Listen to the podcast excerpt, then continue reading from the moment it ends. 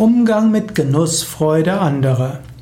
Vielleicht bist du ein gewisser asketischer Mensch und vielleicht ziehst du auch ein gewisses Selbstwertgefühl daraus, dass du eben auf Alkohol, auf Fleisch, auf Zucker, auf zu viel Fett verzichtest, dass du sehr gesund bist.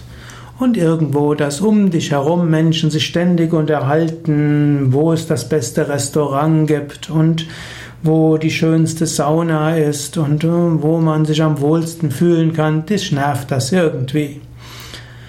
Wenn dem so ist, dann lerne einfach, unterschiedliche Menschen sind unterschiedlich.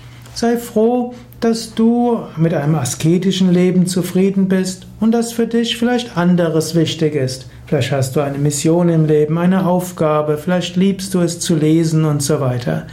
Und andere beziehen ihre Freude aus etwas anderem. Und im Grunde genommen, auch du hast eine Genussfreude.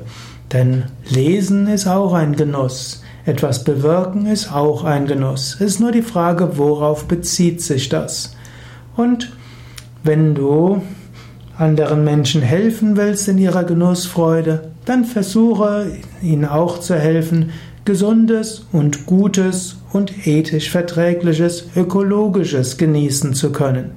Man kann große Genussfreude haben bei mit veganen Köstlichkeiten, die Fairtrade und Öko sind oder ganz einfach vor Ort wachsen.